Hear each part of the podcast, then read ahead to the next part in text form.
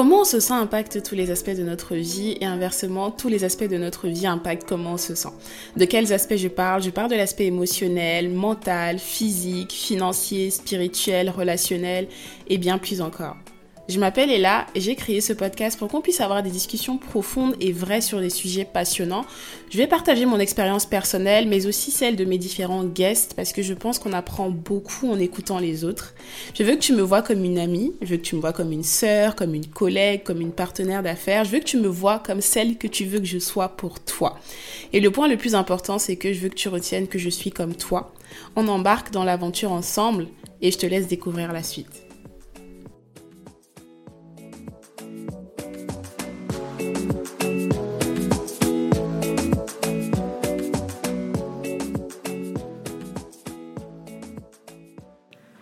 Bienvenue dans ce nouvel épisode du podcast. Je suis très très très très très heureuse de t'avoir aujourd'hui.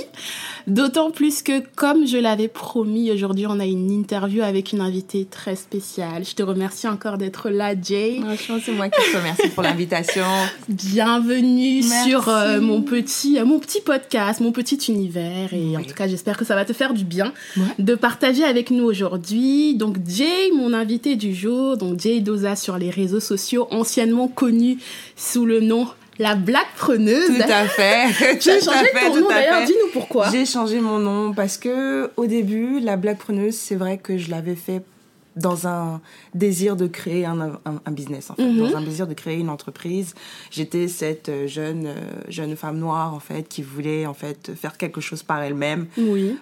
Et influencer euh, une autre communauté euh, qui lui ressemble à faire la même chose. Ok. Et puis, euh, petit à petit, petit à petit, quand je redessinais toujours ma vision, quand je voulais me, me projeter, me voir dans 5 ans, dans 10 ans, dans 20 ans, dans 30 ans, moi, voilà, je me voyais comme, comme Yann-La, en fait, comme hmm. toutes ces conférencières qui prenaient la parole, mais qui prenaient la parole en leur nom en leur nom propre. D'accord. Euh, et qui étaient reconnus par leur nom. C'est-à-dire, elles passent quelque part, on disait, ah, il y a là, il y a Oprah, il y a Intel, il y a tant, tant, tant.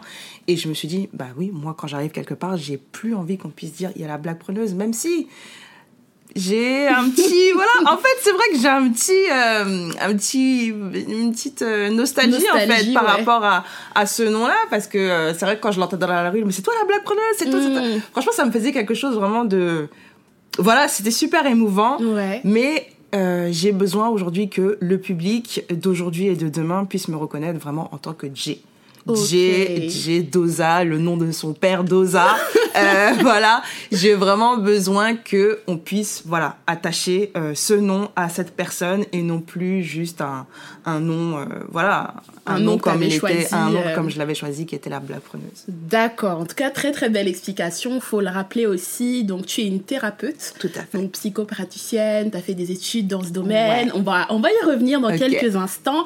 Et tu es aussi la créatrice du podcast Mélanie Next Level. Je vous j'invite à aller l'écouter à 100 000% Je l'ai écouté. Il m'a fait du bien. Mais avant que je te laisse parler, j'aimerais bien un peu leur expliquer comment je t'ai découvert. Pourquoi je suis venue vers toi je suis tombée sur ta vidéo un peu que voilà. La plupart des gens qui te connaissent sur les réseaux je pense qu'ils sont tombés sur la vidéo de la chanson chez nous en Afrique on dit qu'on balait pas la nuit. En gros tu essaies de faire comprendre que voilà en Afrique on dit que la, la psychologie la thérapie c'est pas important et que tu as décidé de faire des études dans ça pour pouvoir aider les femmes et proposer ces enfin proposer ça et proposer cette aide là aux personnes autour de toi. Exactement et cette vidéo-là m'a intriguée. Tu vois, c'est un, un réel de quelques secondes, comme euh, plein de réels qu'on regarde.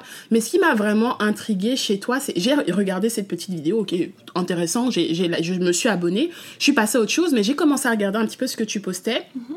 J'ai vu que tu faisais des lives, euh, tu faisais des lives avec ton groupe, t'as mis, il y a un nom, le c'est quoi le nom de votre cercle la Wave la Wave exactement. Donc j'ai vu les lives j'ai beaucoup beaucoup aimé ta psychologie. Et ça faisait un moment déjà que je pensais avoir un psy. En plus c'est dans une période de ma vie où j'étais vraiment pas bien. Honnêtement j'étais vraiment pas bien. Je me posais pas mal de questions. Je voulais déjà consulter mais qui quoi comment je ne savais pas. Et je me suis dit mais en fait là tu en face de toi une femme noire une femme noire qui a étudié dans ce domaine-là une femme noire qui ne te connaît pas surtout parce que c'est aussi ça l'intérêt de la thérapie c'est que c'est quelqu'un qui est extérieur à toi et qui peut avoir un regard extérieur sur ta vie donc je me suis dit let's go tu lui envoies un message c'est comme ça que je t'ai envoyé un message et qu'on a fait euh, nos, nos, séances ensemble et ça m'a fait juste un bien fou.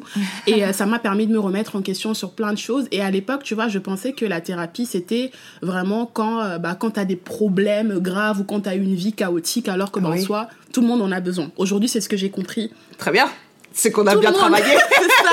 c'est que tout le monde en a besoin et surtout moi, j'en avais besoin, moi j'en ai besoin. Mmh. Parce que souvent on a tendance à penser, certains pensent que thérapie égale maladie. C'est ça. Alors que ça n'a strictement rien à voir. Non. Tout le monde a vécu des traumas et tout le monde a besoin de parler à quelqu'un totalement extérieur à lui. Ça m'a fait un bien fou. Et je me suis dit, j'ai vraiment besoin de t'avoir sur le podcast parce que j'aime ton histoire, j'aime le pourquoi, en fait, en tout cas de ce que je vois de l'extérieur, pourquoi tu fais ce que tu fais. Et je tenais vraiment, vraiment, vraiment à ce que tu nous partages ton expérience. J'ai quelques petites questions pour toi. Le but, c'est qu'on soit dans une ambiance style, cosy et qu'on donne de l'amour et des réponses aux gens. Donc voilà, Jay. Donc première mmh, question, première parti. chose. Okay. Parle-nous un peu de Jay, donc avant tout ce beau parcours, donc un peu ton contexte familial, donc comment tu te sentais en grandissant, comment tu as grandi. Ensuite, on va évoluer sur euh, tout ce qui a suivi, la okay. thérapie et tout ça. Ok, ok, voilà. ok. Alors, pour euh, vous mettre un peu dans un contexte, euh, moi, je suis l'aînée d'une famille de quatre enfants. Mhm. Euh, dans cette famille, euh, on, on, vit euh, parfois des moments assez compliqués parce que voilà, on traverse le divorce de mes parents, leur mauvaise entente, etc. Et étant l'aîné de cette famille, en fait, bah, mon rôle, hein, mon rôle que je pensais être mon rôle, était bah, mmh. de protéger tout le monde. Ah, ouais. De protéger tout le monde, de protéger surtout ma mère mmh. et de protéger mes frères et sœurs de ce qui se pouvait se passer dans cette fameuse maison. Mmh. Et je pense que c'est dans cet élan que, euh, bah, plus tard, je pense que c'est une question qui va revenir, mais c'est surtout par rapport à cette notion de sauveur, cette notion de protection, cette notion de, de soin de vouloir en fait me, me venir en aide en fait aux personnes qui, qui sont dans le danger, mmh. qui sont réellement dans le danger, qui est sûrement né ce besoin de travailler dans tout ce qui était dans un premier abord les sciences. Ok. Les okay. sciences. Les sciences, euh, si j'avais écouté ma mère, je serais médecin. Je serais médecin, je serais même, euh, voilà, je serais même chirurgien. T'as un bac quoi, toi? J'ai un bac, et encore, j'ai un bac techno. Ok, d'accord. Voilà, j'ai un bac techno. Et ce qui a fait que je suis pas devenue médecin, c'est parce que le sang. Voilà. Okay. Moi, je peux pas. Le sang, j'ai peur du sang, je, je supporte mmh. pas trop la vue du sang. Mmh. Et alors, bah, suite à ça, je me suis dit, bon, euh, qu'est-ce qu'on fait? Qu'est-ce mmh. qu'on fait? Euh, On n'est pas trop... Euh... C'est vrai, je suis quelqu'un de très... qui a beaucoup de, de, de penchants artistiques. J'aime beaucoup la musique. J'aime beaucoup tout ce qui est film, tout ce qui est euh, peinture. J'aime beaucoup l'art, etc., etc. Mais euh, voilà, je me voyais pas euh, me plonger dans un truc, euh, dans un truc artistique mmh. pour en dire que ce serait mon métier. Et voilà, moi, après mon bac, bah, je suis rentrée en fac de psycho. D'accord. Je suis okay. rentrée en fac de psycho parce que c'est vrai que euh, quand on sort du bac, généralement, psycho, c'est la filière chez, mmh. vers laquelle euh, toute personne qui veut faire quelque chose de scientifique, si c'est pas la médecine, va s'orienter. Okay. C'est directement ça. Moi, je l'avais vraiment fait, je pense, dans un premier temps pour faire plaisir à ma mère. Mmh, vraiment pour faire plaisir okay. à ma mère, pour rester dans ce truc où un peu scientifique, un peu scientifique, mais pas médecin, pas chirurgien. voilà, euh, je vais aller essayer de comprendre en fait le cerveau des mmh. gens. Et à ma grande surprise, j'ai absolument adoré ça. C'était un univers extrêmement passionnant. Ça répondait en fait à un tas de questions que mmh. je m'étais posées pendant que j'étais jeune ou pendant que je traversais euh, différentes histoires, même par rapport à mes amis, etc. J'arrivais à comprendre certaines choses. Ah, Et fou, comme ça l'univers, le climat dans lequel j'ai grandi a développé en fait chez moi ce côté euh, écoute active, mm -hmm. Mm-hmm. euh, ce côté hyper vigilance où je suis toujours attentive à ce que la personne va le dire, comment va le dire, pourquoi elle va le dire le comme ton, ça, le ça. ton, etc. J'observais tout. Euh, ça a été un plus en fait. Réellement, mm -hmm. la psychologie, ça a vraiment été le. mais c'est ça. En fait, c'est ça, c'est ça qu'il te fallait. par hasard que t'es rentré. Totalement par hasard. C'est un truc de fou. Totalement par hasard, ça pas, c'était pas, c'était pas vraiment de moi exactement. Mm -hmm. Mais c'est ça qui a fait que, voilà, c'est ça et je sais que c'était ça et, et, et c'est dans ça que j'ai continué. D'accord. Donc dès le début, dès les premiers. Ah, mais est-ce que tu connaissais déjà exactement l'orientation? Parce que tu aurais pu faire la psychologie et le détourner de un milliard de façons possibles. Mm. Mais en fait, à quel moment tu t'es dit, ok, c'est cette voie-là que je choisis et je vais, euh, bah, je vais l'expérimenter comme tu l'expérimentes aujourd'hui? C'est là, il y a deux ans. Ok. Ce n'est que là, il y a deux ans, parce que quand je l'ai commencé, je voulais être euh, psychologue pour enfants. Ok, d'accord. Je voulais vraiment être psychologue pour enfants pour pouvoir euh, sûrement aider les enfants comme moi j'ai aidé mes frères et sœurs en fait dans les Hmm. problèmes. Et il y a eu un il y a eu vraiment un- une traversée désertique hein, dans mon parcours euh, Mhm. de, de psy. C'est parce que j'ai fait, euh, j'ai commencé, voilà, comme tout le Mhm. monde, j'ai commencé ma première année que j'ai validée, puis j'avais commencé ma seconde année. Et c'est dans cette seconde année-là que mes parents ont vraiment officialisé leur divorce. D'accord. Et donc à ce moment-là, euh, il s'est passé, voilà, euh, psychologiquement, on va dire qu'il y a eu une fracture dans ma tête, D'accord. où je suis passée de ce stade où j'étais en constamment, comme je le disais il y a cinq minutes, j'étais en hypervigilance, Ok. où j'avais besoin d'être à l'affût, être aux aguets sur tout ce qui se passait, euh, pouvoir euh, gérer toute dispute, tout, tout, tout, tout problème de la maison. Et dès en fait qu'on m'a dit euh, ben, on divorce, c'est comme si dans ma tête, Cassure. quelque chose s'est dit, Jay, c'est bon. Le travail pour toi, il est fini. Euh, va vivre ta vie. Ah, ok. Voilà. Va vivre ta vie. On n'a plus besoin de toi. Tu peux. C'est comme si je relâchais une certaine pression. Mm. Une pression vraiment énorme où j'avais plus à aller sauver tout le monde. J'avais plus à prendre soin de tout le monde. J'avais plus à, à veiller sur tout le monde. Et ben, en fait, j'allais apprendre à savoir qui j'étais. C'est- Ça a commencé là, à 19 ans pour moi j'ai commencé vraiment à, à apprendre de mauvaise, d'une mauvaise manière, mais à découvrir la vie à partir de 19 ans. D'accord. Et donc forcément, bah, à 19 ans, euh, j'avais plus envie de rester dans le cadre où j'allais en fac, où euh, forcément, comme j'étais plus avec euh, ma mère, donc euh, il fallait que je puisse subvenir à mes besoins. Mm. Et puis dans ce schéma-là, on découvre aussi la vie professionnelle, donc on découvre le goût de l'argent. Mm. Donc j'ai commencé à travailler, à rentrer dans le secteur de tout ce qui est administration. J'ai Mm. passé un BTS assistant de manager. Euh, une fois que j'ai fait ça, bah, j'ai été employée en tant qu'assistant de manager. Puis j'ai grandi dans Mm. le domaine de l'hôtessariat où j'ai euh, où j'ai gravi les échelons. Je passais Mm. d'hôtesse à chef hôtesse, à coordinatrice d'hôtesse, à responsable d'hôtesse, à responsable RH dans Mm. la boîte qui m'avait euh, engagée tout au début. Mm. Et euh, à ce moment-là, vous, quand vous, vous, vous rentrez dans un circuit où vous faites les choses juste pour les faire, à un moment donné, il y y a une alarme. Il y a une espèce de, voilà, un espèce de petit bruit intérieur qui, juste tout doucement, en fait, vous fait comprendre que, en fait, tu sais que t'es pas trop dans la voie, que tu sais que tu Mm. fais, tu sais que- tu sais qu'en fait, c'est pas ça le plan. euh, Que c'était t'as dévié, pas- voilà, là. tu sais que t'as dévié, en fait, c'est pas ça, en fait, qui Mm. était prévu. Mais au début, bon, vous, vous- voilà, vous écoutez pas. Vous Mm. écoutez pas, et puis quand vous voulez déjà, dans un premier temps, prêter oreille à ça, Mm. Vous allez toujours avoir les gens de ouais, mais t'es déjà dans ça, Mm. t'as déjà commencé dans ça, t'as ta carrière. continue, essaie de voir comment tu peux euh, grandir, essaie Mm. de voir ce que tu peux faire. Bon, donc déjà, quand à 19 ans, voilà, vous vous connaissez pas, vous savez pas réellement ce que vous voulez faire, euh, vous avez arrêté votre première passion pour rentrer dans la vie active et que vous vous êtes enfourché dans ça et que vous avez grandi dans routine ça, la créée, routine s'est créée. Euh, voilà, les gens sont là en plus pour vous asseoir dans cette routine. Donc, vous passez très vite à autre chose. En fait, vous, vous, vous remettez très vite ce petit bruit-là en sommeil. Hmm. Mais ça reste le bruit, en fait, ça reste ce, ce, ce fameux appel de potentiel, j'appelle ça Mm. comme ça, qui, un peu plus chaque jour, se manifeste en vous pour vous Mm. dire, mais en fait, non. En fait, pas non, et c'est pas ta place. Écoute-toi, écoute, écoute ce que je te dis. Écoute-moi déjà, écoute-moi, et puis après on fera ensemble. Hmm. Et euh, le truc, c'est que quand vous l'écoutez pas, et ben après, ça se manifeste dans votre quotidien, dans votre corps. Et moi, ça a commencé à se manifester par de l'anxiété. Ah oui, Par de l'anxiété que je faisais au travail ou euh, pour des petits trucs, ben, euh, enfin, pas pour des petits trucs, parce que je faisais quand même un travail assez stressant. Mhm. Mais euh, ça devenait de plus en plus angoissant pour moi. De plus Mm. en plus stressant, le fait de toujours recruter des gens, rechercher Mm. la bonne personne, euh, remplacer les personnes sur les sites quand ils étaient absents. Je commençais à développer une forme de stress que je me connaissais pas Hmm. et qui, voilà, qui, qui, qui- qui me paralysait à certains moments et euh, je ne supportais plus. Puis je tombais malade. Je tombais malade facilement, j'avais la flamme d'aller au travail, je me cherchais, je...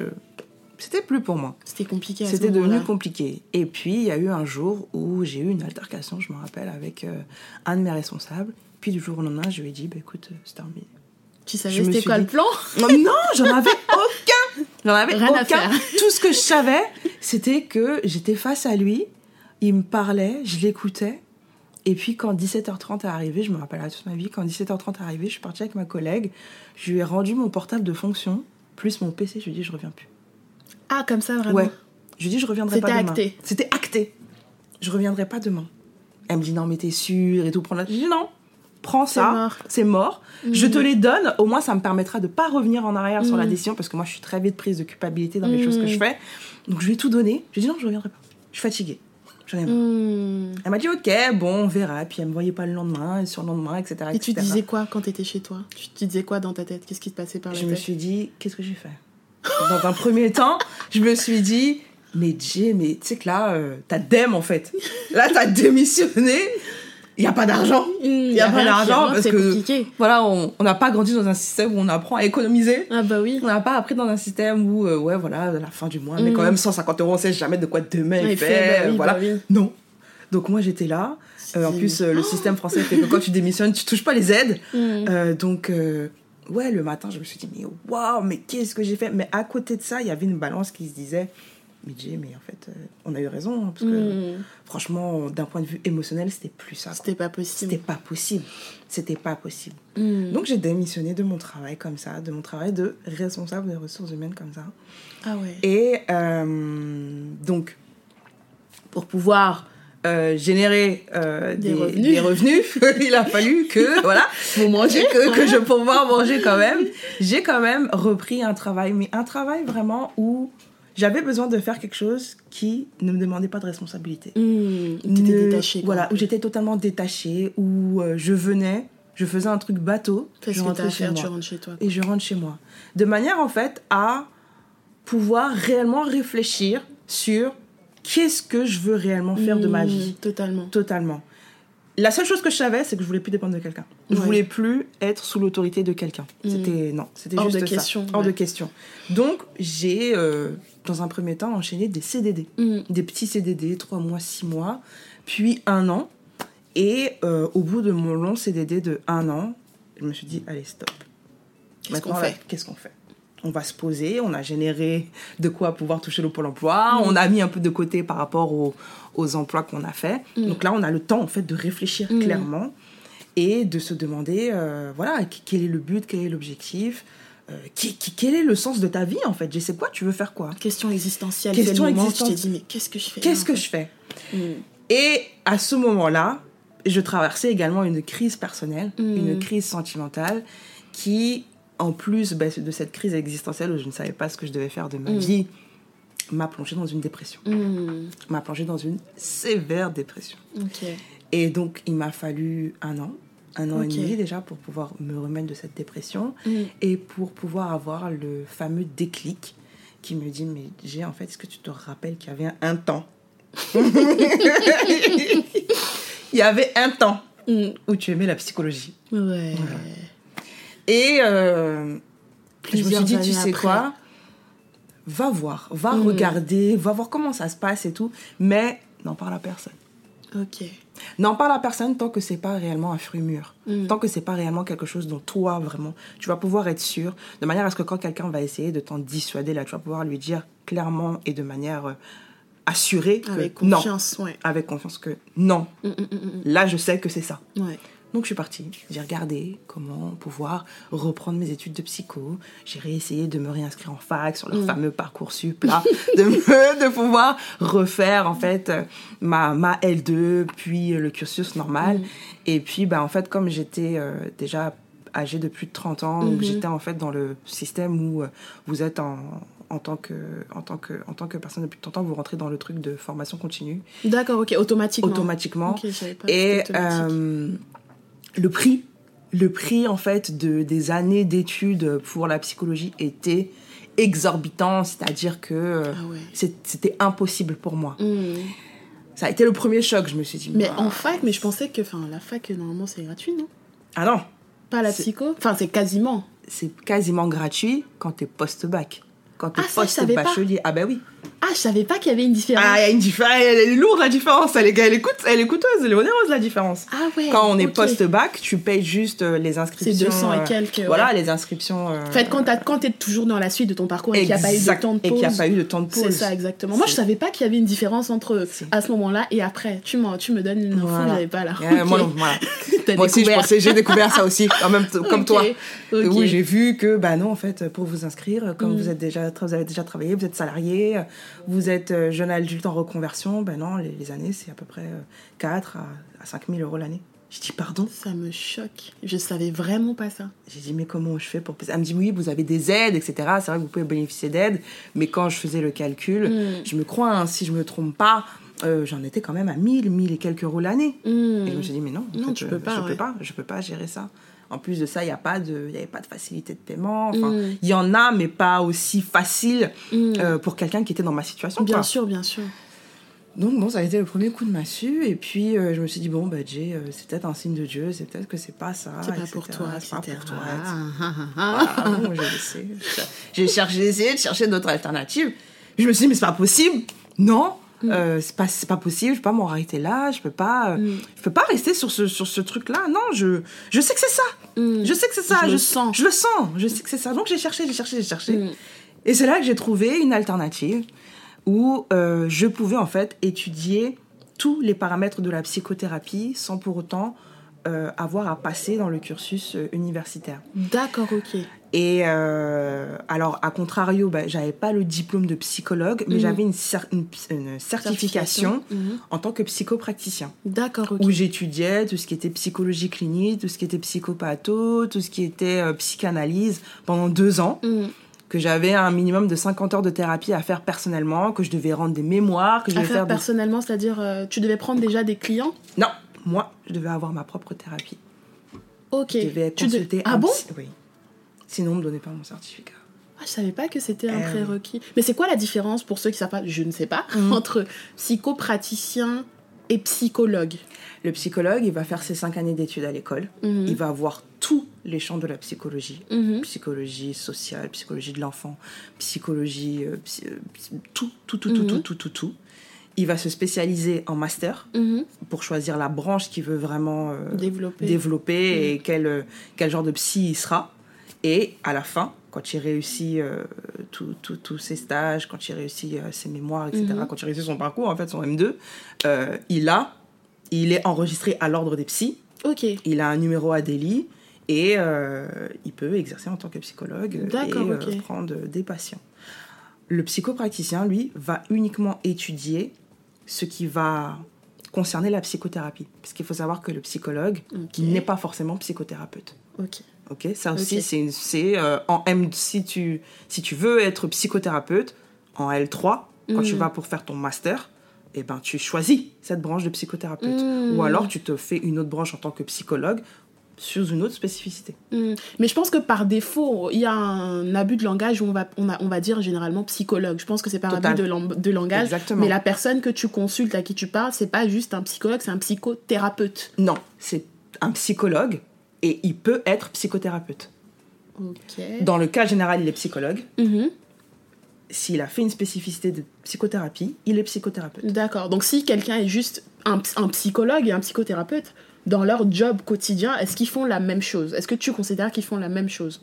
Ah oui, le psychologue et le psycho, c'est-à-dire que euh, il a rajouté, euh, il a rajouté, il a juste rajouté en fait euh, des années d'études à son format de psychologue pour devenir psychothérapeute. D'accord, ok. Mais ils font la même chose. Ok, d'accord. Voilà, ils je font pensais qu'il y avait exactement une la même différence euh, fondamentale. C'est juste que le parcours d'études n'est pas forcément, euh, n'est pas le même. le même, etc. Voilà. Le psychologue va avoir, par contre, si le psychologue n'a pas fait ce, ce, ce, ce, ce, cursus en plus de psychothérapie, Mhm. euh, il y, a une- il y a une approche qui est un peu différente entre les deux, ok, d'accord. tu vois.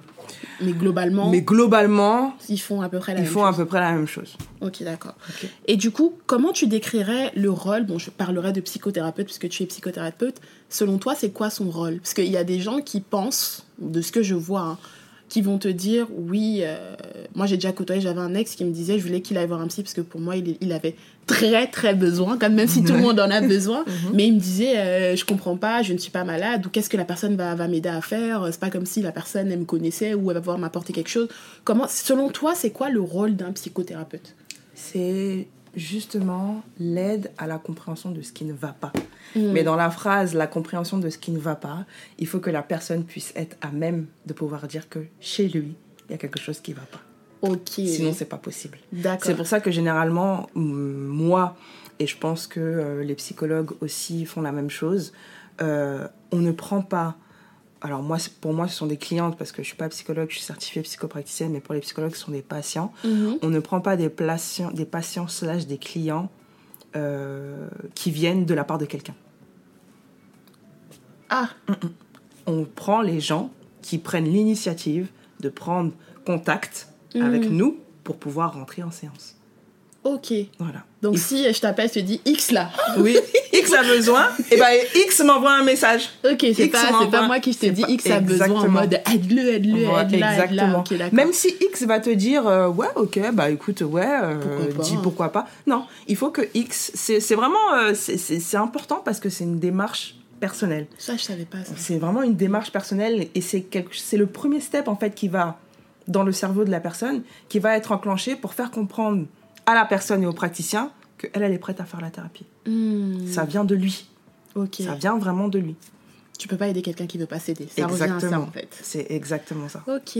Non, mais moi, je pensais qu'il y avait pas. Enfin, pour, je pensais pas qu'il y avait ce truc-là de se dire, bon, si la personne ne fait pas la démarche. Parce que je me disais, pour moi, c'est plus si quelqu'un, pour quelqu'un, c'est vraiment un besoin et que son entourage se rend compte que c'est un besoin, même si elle n'est pas prête, on peut l'emmener à voir quelqu'un. Mais en fait, non, ça ne sert à rien. Parce que Non. ça marchera pas. Et de toute tout. façon, un bon psy te dira non. Ok. Un bon psy te dira oui. Alors, il te dira, effectivement, au vu de, vu- au vu de ce que vous me dites, oui, la personne a besoin de moi. Mais il faut que la personne me sollicite. Ouais. Faut qu'elle manifeste faut le manifeste besoin le besoin d'elle-même. Hmm. et qu'elle ressente en fait ce besoin de dire j'ai besoin d'aide. Hmm. Voilà. Waouh, ok. Trop, trop, trop intéressant. Et euh, pourquoi cette cible aujourd'hui? Parce qu'aujourd'hui, bah, la petite vidéo est déjà chez nous en Afrique, on a Mhm. ça à vraiment poser les bases, etc. Pourquoi cette cible? Pourquoi l'Afro World? En fait, qu'est-ce que tu as, tu as ressenti dans cette communauté en particulier qui t'a fait te dire, ok, c'est ma cible et ça me tient à cœur de pouvoir apporter de l'aide à cette communauté Aux femmes, beaucoup de femmes, plus de femmes ou Oui. un peu de des femmes. deux? Un Beaucoup peu des plus- deux, mais beaucoup plus Beaucoup de plus femmes. de femmes, ok. Mm. Pourquoi cette cible-là, du coup?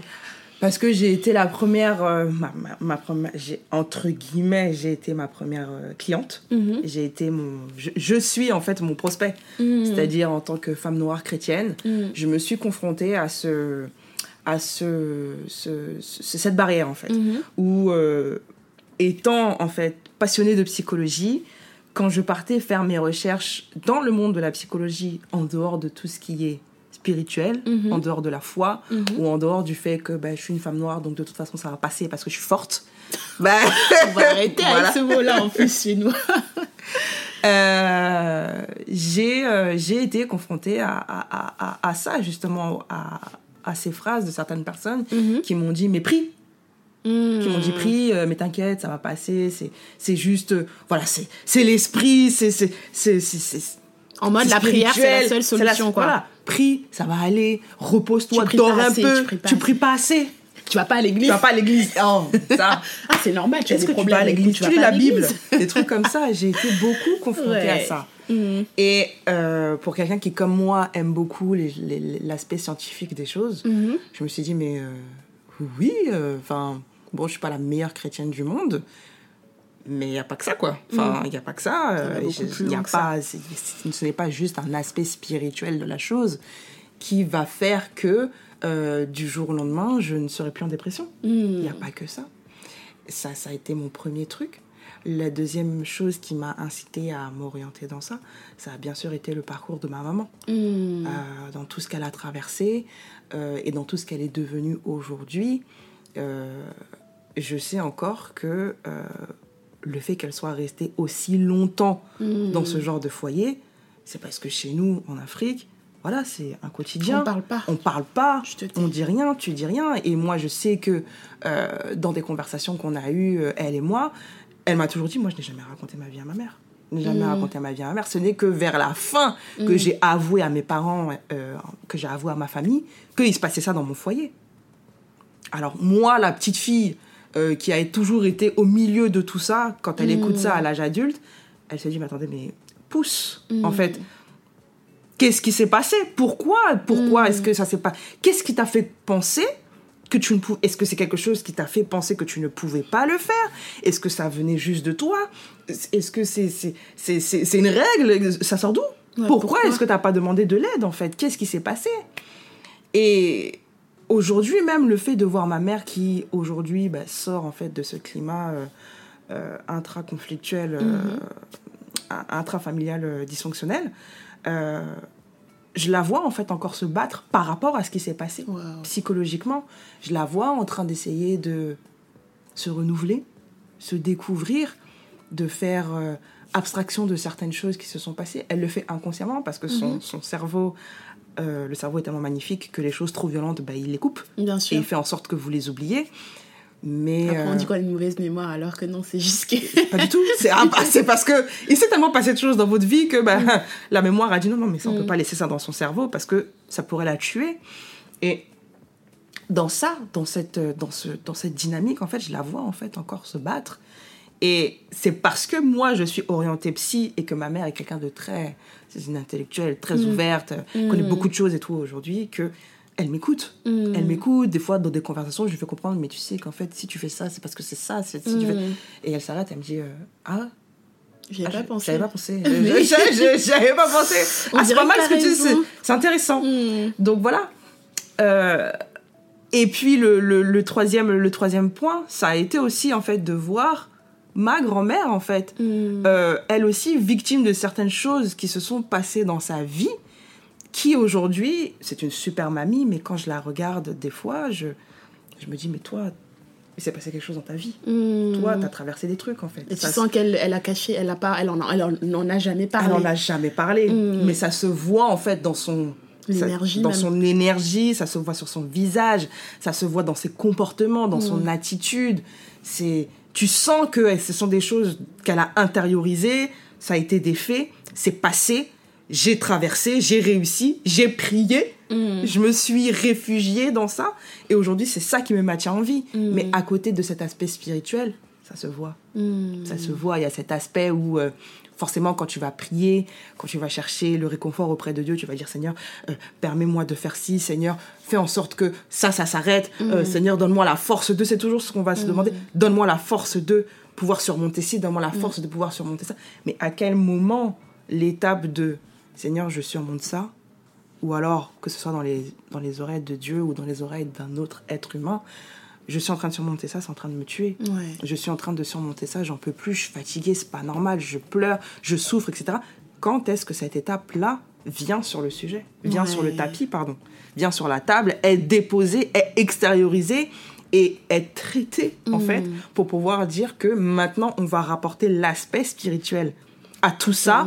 Pour chercher une voie de guérison. Totalement. Et je pense qu'on se cache des fois de- derrière la spiritualité ou la religion pour penser que on a les clés, on a les réponses à tout. Sauf que la, la religion et la spiritualité, même le fait d'aller à l'église ou à la mosquée ou peu importe quelles sont les croyances des uns et des autres, ça va pas forcément te permettre de, de te rendre compte des questions qu'il faut te poser. C'est exactement Parce ça. que les gens, on- en général, on ne trouve pas les réponses parce qu'on se pose pas les bonnes questions. Et je Mm. pense que c'est en, en- en faisant des séances avec toi que je me suis rendu compte qu'il y a des questions que tu m'as posées, il y a des exercices très difficiles que tu m'as emmené à faire, mais je suis reconnaissante aujourd'hui. Jamais de moi-même, je ne me serais dit, je vais le faire. Mm. Tu vois C'est ça. et pareil, j'estime que je suis une chrétienne très imparfaite. Je vais jamais euh, Mm. le mettre en avant parce que j'estime que voilà, il y a tellement de choses que je pourrais faire mieux. Mais la religion, pour moi, je pense que c'est très bien, c'est très important. Mais ça doit, il y a plus de choses. Il faut qu'on soit ouvert Exact. à écouter plus, à se rendre compte que comment on se comporte, notre enfance, tout ça, ça, ça impacte en fait la personne qu'on est aujourd'hui.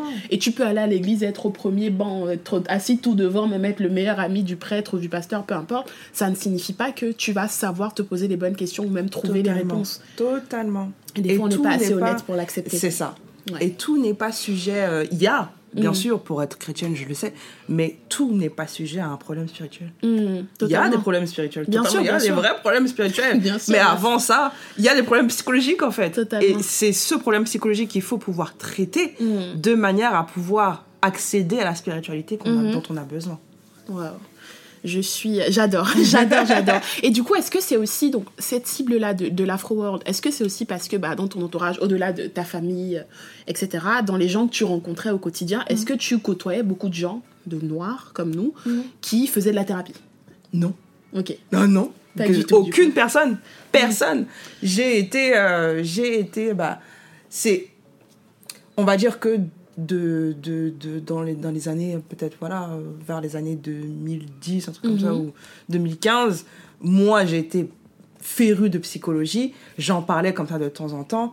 Mais jamais, au grand jamais, j'ai été entourée de personnes qui m'ont dit, de personnes afro, qui m'ont dit oui, oui, moi je suis partie consulter. Non, ça Mm. n'existait pas. Moi je suis partie à l'église. Ah bah oui, bah, Ah c'est oui, la solution. ça, c'est la solution. Moi, je suis partie à l'église. Ou si il y avait des personnes, parce qu'il faut savoir que la thérapie, euh, elle, elle est partout. Mm. Vous pouvez avoir quelqu'un qui est votre bon ami, qui sait en fait vous orienter dans un schéma de discussion pour pouvoir vous aider à réfléchir. Mm. La thérapie, c'est partout et ça peut être partout. Donc, je côtoyais aussi des personnes qui avaient un entourage assez sain pour Mm. pouvoir surmonter certains problèmes quand ces problèmes étaient d'ordre de étaient de l'ordre introspectif ou euh, petits problèmes passagers ou euh, voilà Mm. ça peut être ça mais non Mais comment ils ont vu justement ce... Parce que c'est tellement pas commun chez nous et les gens ne pensent pas du tout, quasiment jamais à cette solution. Comment ils ont vu ton entourage peut-être, les gens autour de toi, le fait que tu veux t'orienter vers cette discipline-là qui n'est pas du tout commune, en tout cas chez nous, qui n'est pas forcément bien vue, des fois parce que tu vas en entendre qui vont te dire, bah oui, je suis pas fou, tu me prends pour qui pour me demander de faire de la thérapie. Est-ce que on t'a jugé par rapport à ce choix-là? Alors Dieu merci non parce que Mhm. j'ai un entourage euh, j'ai un entourage moi quand je parle de mon entourage c'est vraiment ma famille Euh, j'ai un entourage très très très ouvert, très Mm. compréhensif. Euh, ma mère a toujours su que je voulais faire la psychologie, euh, bien que ce soit une fervente chrétienne, euh, Mm. vraiment, euh, voilà. Mm. Tu peux pas, tu peux pas la, tu peux pas la bouger. Tu peux pas, tu, tu peux pas bouger sa foi. Tu peux pas. Mm, tu voilà, si tu dire. veux la contredire sur un sujet spirituel, faut vraiment être armé. Mais qui a toujours su que, voilà, moi j'ai toujours été passionnée de psycho et quand je lui ai dit maman, voilà, je veux faire ça, elle m'a dit oui, c'est très bien. Elle m'a juste elle rajouté. Elle m'a pas jugé, elle m'a juste dit il y a une raison à toute chose. Mm. Et si Dieu a voulu faire en sorte que ce soit la psychologie qui te passionne et que tu puisses euh, aider des gens à travers ça, il y a aussi en fait une part de spiritualité que tu dois ajouter à, cette- à, ce, à cette profession-là. D'accord, ok.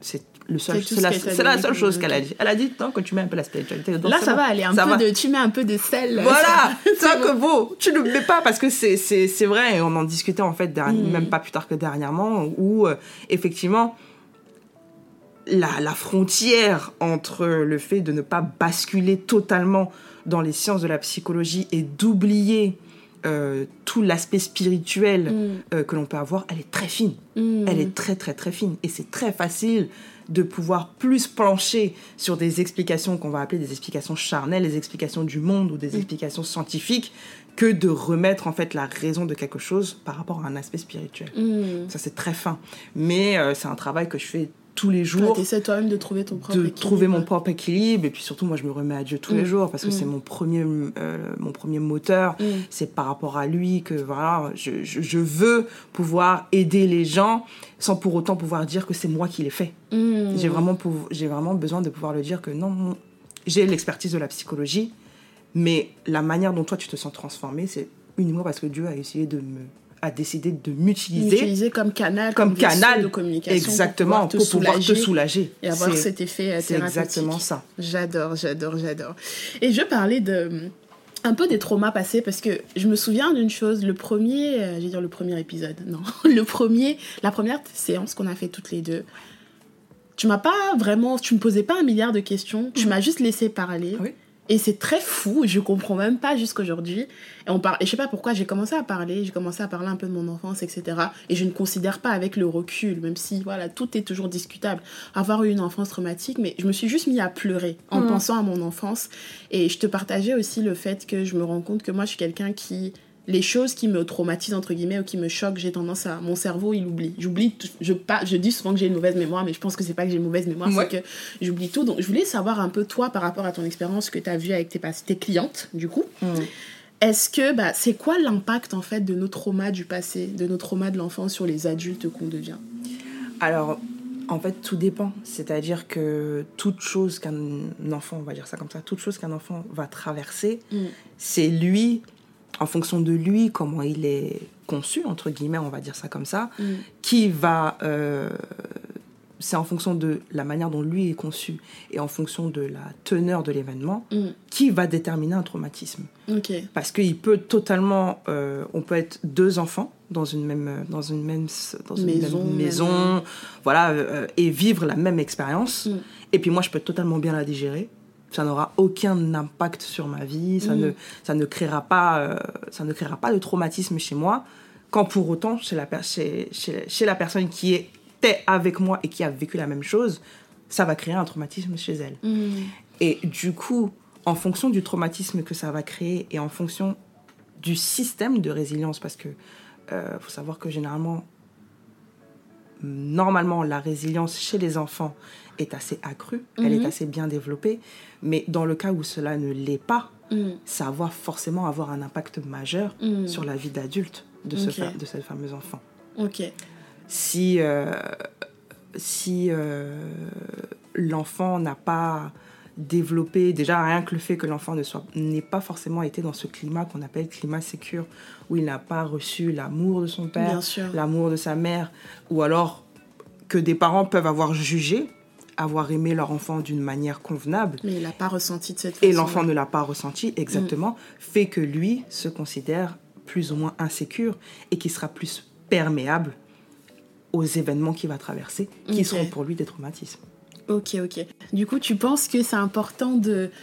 Quand on a. Enfin, je sais pas. Moi, je pense que dans l'adulte que je suis aujourd'hui, chaque fois que je traverse un truc ou chaque fois qu'il y a des choses ou des comportements chez moi que je ne comprends pas, j'aime bien essayer de re-rentrer dans. Ok, la petite fille à l'intérieur de moi. Est-ce que ça me renvoie pas à cette petite fille, à comment je me sentais quand j'étais petite? Est-ce que tu penses que bah, par rapport aux événements, par rapport aux choses qu'on vit au quotidien, c'est important de souvent retourner en arrière pour écouter cette petite voix là à l'intérieur de nous pour comprendre un peu pourquoi on a tel ou tel comportement, pourquoi on a telle ou telle peur ou alors ça dépend une fois de plus, c'est pas forcément euh, important de retourner à cette, euh, cette enfance là, à ces, euh, à ces choses là. Ah si, si, c'est important de retourner à cette enfance-là parce que la manière dont vous allez réagir aujourd'hui à, à- au temps présent, la manière dont vous allez réagir à, une, à, à un événement, à une discussion, la manière dont telle chose va vous impacter, telle chose va vous émotionner, pourquoi est-ce que moi ça me fait pleurer alors que elle ça, lui- ça, lui fait pas pleu- ça, ça, ça ne lui fait pas pleurer, pourquoi est-ce que moi ça me fait rire? Moi, ça lui fait pas rire, pourquoi est-ce que je réagis plus comme ça, comme ça par rapport à un événement est typiquement lié à cet enfant? Hmm. la raison qui va vous la raison l'événement qui va vous faire pleurer euh, à l'instant présent n'est pas l'adulte qui pleure. C'est l'enfant Mm. qui réagit à ce qu'il connaît et qui va du coup euh, faire exploser cette émotion là par rapport à ce que vous, vous vivez en tant qu'adulte. Raison pour laquelle euh, comme je l'ai dit tout à l'heure je peux regarder euh, un film où je vois j'en sais rien moi je vois un père qui marche et qui se promène avec sa fille et puis euh, la fille euh, est super contente et puis ils font des trucs de parents-père euh, Mm. de père euh, père enfant Mm. super bien et puis quelqu'un qui va être à côté de moi va regarder ça va trouver ça trop mignon franchement Mm. c'est trop chou moi je vais pleurer Hmm. là où moi je peux pleurer parce que justement ce truc de parent-père euh, ce truc de père-enfant, je sais pas pourquoi je dis parent-père, T'inquiète. ce truc de père-enfant euh, qui est forcément dans le film quelque chose d'attendrissant, va en fait réveiller quelque chose chez moi, Hmm. va en fait me ramener quelque chose à, à un, à un souvenir Un manque ou à un manque, Ouais. un manque ou à quelque chose que j'aurais aimé, Hmm. que je n'ai pas eu, mais qui n'a été vécu que par la petite fille que je suis. Bien sûr, oui. Et c'est cette petite fille-là qui va pleurer en regardant ce film. C'est pas Mm. l'adulte? Non, totalement. Et je pense que c'est aussi pareil, par exemple, quand tu as vu beaucoup de, de relations dysfonctionnelles en grandissant autour de toi, Mm. bah toi, en devenant adulte, il y a une part de toi qui, bah, tu as du mal à croire à l'amour, à croire au fait que bah, une relation qui est fonctionnelle, où il n'y a pas de tromperie, il n'y a pas de ci, il n'y a pas de ça, c'est possible parce que tu as l'impression d'avoir grandi et de n'avoir vu autour de toi que du chaos à ce niveau-là. Ou même si tu as grandi dans un environnement où un parent qui battait l'autre, bah, en grandissant, soit il y a de très fortes chances que tu te retrouves dans un foyer où on te le fait et que tu Mhm. l'acceptes parce que tu as vu ton parent, euh, ton parent le, le faire. quoi. C'est exactement ça. Mm. Soit c'est ça, soit on, on grandit, euh, si on reprend voilà l'exemple des familles dysfonctionnelles, Mm. soit on- quand on se remet en couple et qu'on se met en fait avec quelqu'un qui est plus ou moins stable, qu'on se met avec quelqu'un qui est plus ou moins stable, qui est juste là parce qu'il Mm. vous aime et qui vous, vous apporte de la tendresse et tout, on va avoir des petits trucs où, euh, bah, par exemple, si on se dispute pas, c'est pas normal.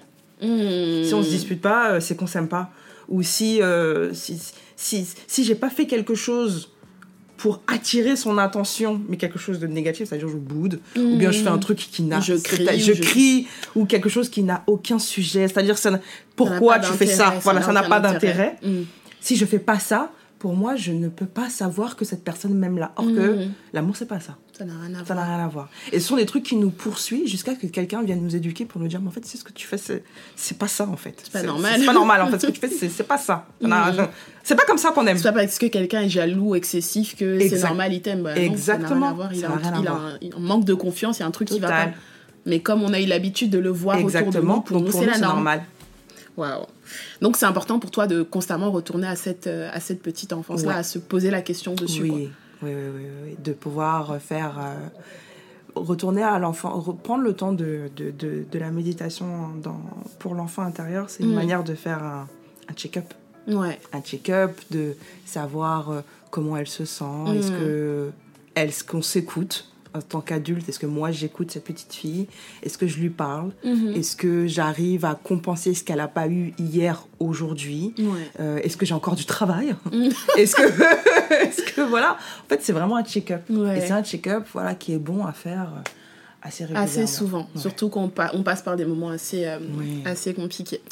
Et du coup, par rapport à tes clientes, comment tu pourras décrire aujourd'hui, bah, maintenant que tu es psychopathe praticienne ou tu as vu plusieurs clientes, etc., comment tu décrirais ton expérience au quotidien? Qu'est-ce que ça t'a permis d'apprendre surtout? Parce que j'imagine que oui, il y avait certes la partie études où tu as appris comment ça fonctionne et tes expériences personnelles, Mm. mais là, le fait d'avoir de, d'avoir des, des clientes, des personnes dont tu, tu apprends encore plus de choses en les écoutant, Mm. qu'est-ce que ça t'a permis d'apprendre, que ce soit sur la vie, mais aussi sur, ces, sur les gens en général? Qu'on se parle pas assez. Hmm. On ne se parle pas assez. On parle pas assez.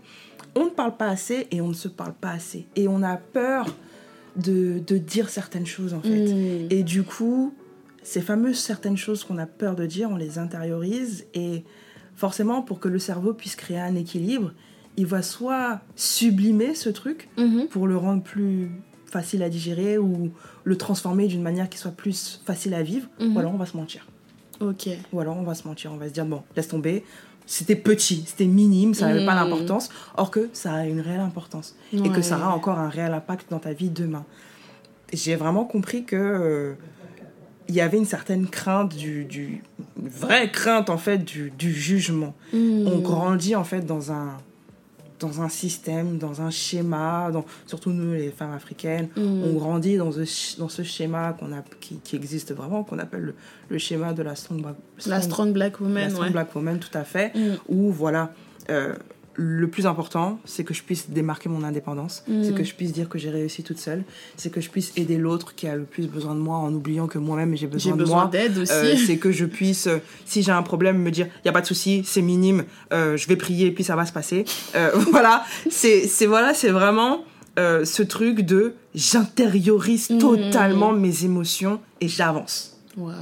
J'ai compris ça depuis un an que je consulte, Hmm. où voilà, je- j'entends Beaucoup, beaucoup de clientes, le beaucoup, cas. beaucoup, beaucoup de Mhm. toutes, c'est tout le cas en fait, où euh, pour elles il y a des choses qui euh, qui sont tellement euh, c'est pas ça, ça relève pas en fait de l'ordre de, de- du problème en fait Hmm. de l'ordre du problème Elle ne Les- pose même pas la tu question. te poses quoi. pas la question pour bah oui ça s'est Mm. passé bah c'est pas normal bah non en fait c'est pas normal il y a beaucoup de problèmes de communication aussi que je que je note qui ne m'étonnent pas Euh, beaucoup de problèmes de communication avec soi mais surtout avec les autres où euh, on, on, fait beaucoup de, de spéculations sur des, des, des- des choses Je pense qu'il a fait Je ça. elle pense qu'il a ça fait ça, voilà. parce que. elle a fait ça parce que Je suis sûre. je suis sûre Elle te l'a dit non, mais je sais que c'est mais ça. comment tu sais Je en sais. fait ouais mais comment Je le sens. voilà. Mais comment tu sais, du coup? Mais tu lui as dit Oui, oui, je lui ai dit. Je me le suis dit intérieurement et ça se voyait sur mon visage. Donc, du coup, je pense qu'elle l'a compris. Mais non, Elle a pas compris. elle n'a pas communiqué. compris. Enfin, non, tu, tu n'as pas dit. Tu n'as pas manifesté, tu n'as pas matérialisé ces choses-là par des mots. Ça a beaucoup été ça. Hmm. Et puis, bien sûr, bah, beaucoup, euh, bah, beaucoup euh, les traumatismes, les abus, les violences Hmm. les, les, les, les violences, les, les, les couples dysfonctionnels aussi, beaucoup, Ça, où on ne se parle pas, où on suit le format qu'on a, on a, dans lequel on a grandi, pour penser que c'est le Mm. format dans lequel on doit vivre, Euh, or qu'en fait, le couple, c'est vous et vos règles du jeu, Hmm. tant que les deux sont d'accord pour appliquer ces règles du jeu. C'est ça. C'est beaucoup ça. Beaucoup de, de femmes qui sont un peu dans le mood euh, on, va, on supporte. On ça supporte. va aller. On ça supporte. va aller, oui. Même pas ça va aller, mais on supporte. C'est la vie qu'on a choisie un peu, quoi. Parce que, mais le truc, c'est que c'est la vie qu'on a choisie et ça va aller dans le sens où euh, j'ai pas le choix que ça aille. Hmm. J'ai pas le choix de faire en sorte que Hmm. ça aille. Donc je reste dans ça et puis tôt ou tard, bah, avec l'aide de Dieu, ça va changer. Souvent, ça change pas parce qu'on reproduit les mêmes Et schémas, après, on continue à montrer à la personne qu'on est disponible, on laisse passer des choses, Ouais. on met pas de barrière et c'est un cercle vicieux. C'est ça. Et pour la plupart, est-ce que c'est des personnes, tes clientes, qui avaient déjà fait de la thérapie avant ou alors c'est vraiment une première expérience? J'en ai. Quelques-unes qui- Oui. Parce qu'aujourd'hui, la thérapie, euh, de par les réseaux sociaux, la Mm. psychologie est de plus en plus démystifiée. Bien sûr. On en parle de plus en plus. Là, il est beaucoup question de santé mentale. Oui, on est dans on de est la de, la santé, mentale, en fait. Donc, euh, je pense que je suis arrivée au bon moment, en fait. Mhm. Je suis vraiment arrivée au bon moment pour pouvoir dire Ah, on parle de santé mentale, c'est parti. Moi, je viens, je. J'amène des solutions. J'amène des solutions, mais il va falloir que ce soit que pour ma communauté, en fait. Mhm. Et que ma communauté soit assez aware pour pouvoir entendre que l'ère de la santé mentale, c'est aussi pour vous. Hmm. C'est aussi pour vous et c'est aussi le moment de vous poser quelques questions sur ce qui s'est Mm. passé, ce qui se passe et ce qui se passera dans C'est votre ça. Et je pense qu'il faut qu'on comprenne que ce n'est pas, ce n'est pas une mode. En fait, je sais qu'il y a des gens qui vont dire oui, mais comment nos parents faisaient avant? Ils n'avaient pas besoin de ça. Oui, mais Oui. Ils, étaient, ils étaient complètement déséquilibrés. Ils étaient complètement déséquilibrés. Mais vous vous rendiez pas compte. C'est C'était le quotidien, mais c'était du déséquilibre de A à Z. Totalement. Donc on va se dire oui, avant il fonctionnait comme ça, mais en fait on utilise le avant c'était comme ça et ça marchait très bien pour justifier le, le- pour justifier l'inaction en fait. Alors que c'est pas parce que avant on faisait quelque chose et que ça se faisait et que tout le monde le faisait Mhm. que ça devient une règle et que on se dit bah c'est la chose à faire. Exactement. C'est comme si on le disait on m'a ça comme ça, Ben ça marche. oui. Bah non, ça, Ça ne marchait pas. C'est parce euh, qu'on a tous en fait grandi dans le chaos C'est ça. et qu'on On s'est tous accommodés à vivre dans le chaos. Qu'on Exactement. se rend pas compte qu'en fait, bah, hier c'était le chaos et Exactement. qu'on n'avait pas de voilà, il y avait pas de il y avait pas il y avait pas autre alternative que d'apprendre à vivre dans le chaos. Mais ça. apprendre à vivre dans le chaos n'est pas une manière de vivre. Absolument. Et ça me fait penser à un truc tout à l'heure. J'ai ma coiffeuse qui est venue à la maison.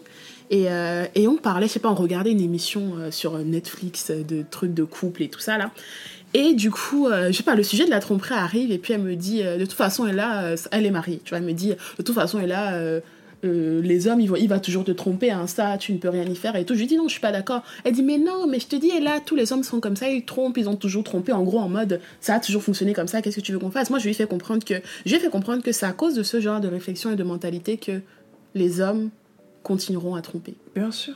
Parce qu'on accepte, on se dit ça a toujours été comme ça, nos mères ont vécu ça. Mhm. Tu- en gros, on te parle un peu en mode est-ce que tu penses que tu vas recréer les hommes ou tu vas réinventer la roue tu vas... Mais Mhm. moi, personnellement, ok, beaucoup d'hommes trompent, surtout chez nous. Je sais que chez nous, c'est vraiment euh, limite, même si on te déroule pas le tapis rouge pour dire tu as le droit de tromper, euh, à moi, juste euh, occupe-toi de ta famille, etc.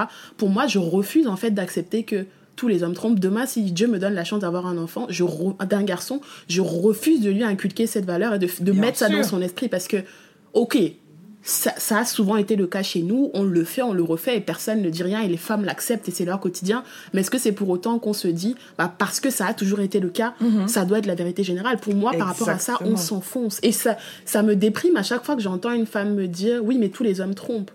Donc tu pars du principe, en fait, en te mettant dans une relation, parce que pour moi, la tromperie, c'est un manque de respect. Tu pars du principe que la personne avec qui tu es te manque de respect et tu es OK avec ça, c'est très grave. Et tu fais de ce et tu fais surtout de cette euh, situation une situation sine qua non. C'est ça. Euh, comme si en fait c'était la case. Tu, tu implantes déjà dans ton système euh, conjugal la case Mm, à passer, je vais me faire tromper. c'est ça. Et forcément, toi tu l'implantes, donc quelque part tu le, tu le transmets à ton conjoint qui se dit que C'est non. tranquille. de toute, façon, voilà, Elle découvre, elle va parler un peu, mais exactement. bon, après, euh, la vie continue. la vie. Mais non, Mm. si déjà tu fais de ça une, une normalité, bien sûr que pour les autres ça le sera également. Bien sûr. ça sera juste une case, à un step à franchir, un petit truc à traverser, euh, qu'on va traverser, parce qu'il y en a Mm. qui le traversent, et puis il y en a qui décident de ne pas le traverser, mais euh, quand même une case obligatoire, or Mm. que pas du tout. Ouais, totalement. Pas Moi, je tout. suis. euh, par rapport à ça, franchement, j'ai aucune patience et. euh, je l'ai vu hein, avec mes parents, je l'ai vu dans mon entourage, plein de gens autour de moi, c'est c'est normal, mais pour, je refuse en fait de faire de ça ma normalité et je refuse les discours de oui, mais de toute façon, je sais pas dans quel monde tu vis, hein, c'est comme ça. Bah non. Continuez à avoir ces, ces- si vous avez ces attentes là pour vous, le monde ne changera jamais et je pense que pour créer un monde meilleur, il faut commencer à inculquer des valeurs différentes et je pense que c'est aussi notre responsabilité en tant que femme, même si je pense qu'il n'y a pas que des hommes qui trompent, tout le monde trompe, c'est aussi notre responsabilité en tant que la personne en face de se dire bah c'est à moi de mettre des limites. c'est exactement Je ça. ne contrôle pas ce que la personne en face de moi fait, Mhm. mais par contre je contrôle comment je réagis à ce qu'elle fait. Totalement, c'est Donc totalement euh, ça. non mais euh, par rapport à ça, je suis entièrement d'accord. Et euh, autre question que j'avais pour toi, Oui. comment toi aujourd'hui parce que ben on a déjà parlé, j'imagine que ça doit être très lourd, bah, tout le temps de, de recevoir toutes ces informations-là par rapport à ce que les traversent tes, tes clientes et tout. Comment tu arrives à trouver un équilibre entre tout ce que tu reçois et toi-même régler, parce que tout le monde a ses problèmes, régler tes propres traumas, tes propres problèmes. Comment tu arrives Parce que ça peut être... euh, Tu vois, moi, je- j'essaie de me mettre à ta place, je me dis, ok, ça me ferait du bien, tu vois, de donner aux gens, bon, je suis pas, je suis pas psychopraticienne ou quoi, mais est-ce que moi, derrière, j'arriverai à gérer, moi, mes trucs, si je dois reprendre toute l'énergie et tout ce que mes, mes clientes ou quoi me donnent, comment toi, t'arrives à naviguer par rapport à ça? Alors déjà, je pense que c'est l'une des raisons qui fait que, bah, on- en tout cas moi dans l'école que j'ai suivie, c'est l'une des raisons qui fait qu'on ne vous certifie pas euh, si vous n'avez pas fait votre minimum de 50 heures de séance. euh, 50 heures ouais, 50 heures de séance euh, chez le psy personnellement, justement pour pouvoir faire ce premier travail parce que 50 heures, c'est quoi? C'est une fois par semaine pendant un an. Waouh. c'est Énorme. C'est énorme. C'est déjà énorme. Et euh, c'est un premier, c'est-à-dire que euh, en un an, il y en a qui arrivent facilement à faire euh, beaucoup de ménage, Mm.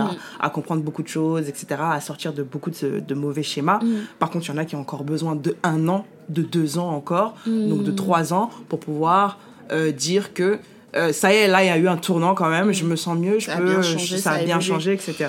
Mais au moins, ce minimum de un an, justement, permet de pouvoir régler certaines choses qui va faire qu'il n'y aura pas de, de ce qu'on appelle en fait le transfert Mm. en, en thérapie, où vous allez... euh, de contre-transfert, parce que le transfert, c'est le patient, c'est le client-patient par rapport au praticien. Mm. Contre-transfert, c'est euh, praticien par rapport au client. Donc je récupère ce que l'autre... ce que le client dit. Ah, d'accord.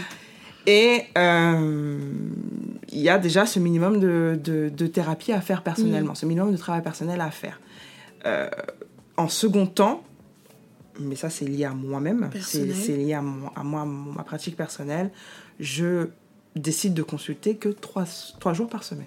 Mm. Trois jours par semaine pour pouvoir en fait déconnecter. Mm. Trois autres jours, enfin euh, euh, trois, quatre, Quatre autres jours. quatre autres jours, Mm, le reste de la semaine, plus Mm. mon week-end, euh, de ce que j'ai amassé, énergétiquement parlant, et puis euh, des histoires, euh, même de, de, de- des histoires en fait de, Mm. de, de mes clientes, euh, même psychologiquement parlant, de ce qui s'est passé pendant Mm. euh, ces trois jours de séance. Et puis, le troisième point qui est également un point obligatoire, c'est que même aujourd'hui, j'ai Mm. une supervision qui me permet en fait de faire le point avec une psychologue Oui. euh, qui fait bah, la même chose que moi et de lui parler de ce que moi je rencontre pendant mes thérapies. Et de elle vérifier que justement il n'y a pas eu contre-transfert, que ce qu'elle m'a dit ne m'a pas forcément impacté, que euh, je peux encore continuer de travailler avec telle ou telle cliente, Mm. ou alors euh, je dois en fait euh, faire une, de ce qu'on appelle une orientation. Une orientation, c'est-à-dire? C'est-à-dire que en fonction de la manière dont je vais relater Mhm. euh, ce qui se passe avec ma cliente, si elle, elle juge que je suis un peu trop Investi. émotionnellement investie, elle me dit non, il faut que tu réorientes la cliente Ah, vers quelqu'un d'autre. vers quelqu'un d'autre. Waouh, ok, d'accord. Parce que, quand, en fait, c'est co- c'est comme on, dit, on peut dire que tu ne peux pas faire ça avec ta mère, par exemple. Euh, non, on peut pas être le thérapeute. Je peux, non, je peux aider ma mère euh, parce que Ouais, Dans je le la connais. quotidien. Voilà, je la connais, Mhm. je la connais très bien. Je sais pourquoi elle va réagir Mhm. comme comme comme ça. Mais dans le, voilà, je- elle peut pas être ma cliente. Mm. Elle peut pas être ma cliente. Je vais, je vais être un peu trop investie. je, voilà, un peu trop. Un peu investi. beaucoup Un trop. peu trop. Voilà. Ok, ok. Alors du coup, euh, avant dernière question, je sais que le temps est court, mais t'inquiète, on finira à temps. Oui, pas de souci. Alors, euh, j'ai pensé à ça tout de suite. Donc, en une phrase ou deux, peu importe, pourquoi tu recommanderais à tout le monde de la thérapie? Pour pouvoir parler différemment à quelqu'un d'inconnu. Hmm, J'espère que vous retenez ça et qu'après vous allez slide dans ces DM pour dire Jay, j'ai besoin de toi. Et euh, franchement, Jay, c'était super. Bah J'aurais oui. juste une dernière question pour savoir un petit peu dans le futur ce qu'on peut attendre de toi. Donc, qu'est-ce qu'on peut attendre de Jay sur les prochains mois, les prochaines années, tout ça? Voilà, dis-nous un petit peu plus. Et les gens, vraiment, n'hésitez vraiment, vraiment pas à aller la follow, à aller suivre euh, Mélanie Next Level, allez la suivre sur les réseaux sociaux. J Doza, J-A-Y-D-O-Z-A. c'est Voilà, ça. donc dis-nous un peu. C'est ça, c'est ça. Ben là, prochainement, ce qui va arriver en février, il va y avoir un after work. Un after work qu'on appelle after work résolution, D'accord. qui va, ben, qui est ouvert à, qui va être ouvert à tous, hein, bien sûr, euh, qui va porter justement sur euh, ce que vous pensée Hmm. de comment va se présenter votre année 2023, D'accord. sur euh, les questions que vous vous posez encore pour pouvoir réussir dans 2023. Ça va être un truc où je vais accueillir un, un- un nombre de publics et où à l'entrée, Hmm. on va mettre une urne. Pour permettre aux gens en fait de pouvoir poser des questions anonymement Hmm. et de pouvoir après euh, recevoir une réponse sans pour autant être indexé Ok. Voilà. Trop bien. euh, sur euh, bah, c'était ma question en fait donc Ah bah voilà, oui. Bah, voilà.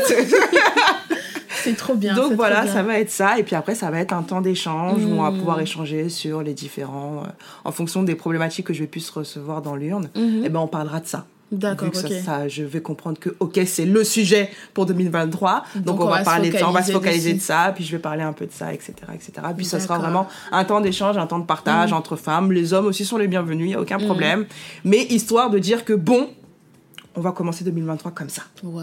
Donc Voilà. la thérapie, on est à fond. Tu continues du coup dans cette lancée. Tu continues à prendre des clients. Oui, oui, oui. Pour l'instant, ouais. Pour l'instant, oui. Mhm. Pour l'instant, oui. Cette année, je pense, jusqu'en 2025, ce sera, ce sera toujours ça. Je serai Mhm. toujours euh, euh, thérapeute, toujours Mhm. thérapeute.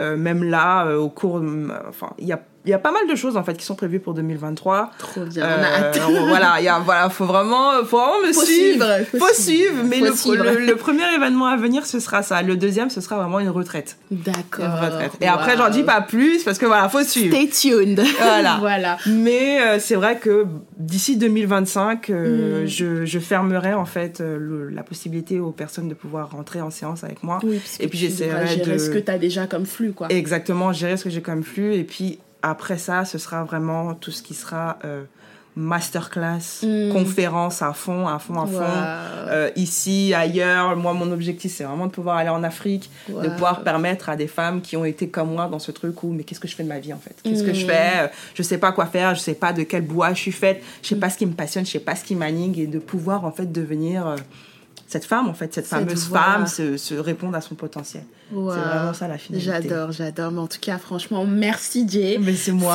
C'était un- super, j'ai adoré. Franchement, on a fait de la, des, des séances de thérapie ensemble, mais ça n'a rien à voir. Là, c'était vraiment un bon moment. vraiment, ouais. Euh, franchement, merci, merci, merci. Et vraiment, les gens, merci à vous d'avoir écouté. Merci à toi qui m'écoute. Suis Jay, regarde ce qu'elle fait. N'hésite pas à slide dans les DM pour réserver une séance avec elle parce que moi, elle me fait du bien au quotidien. Je te lâche pas. Et euh, on se donne rendez-vous dans les prochains jours le prochain épisode.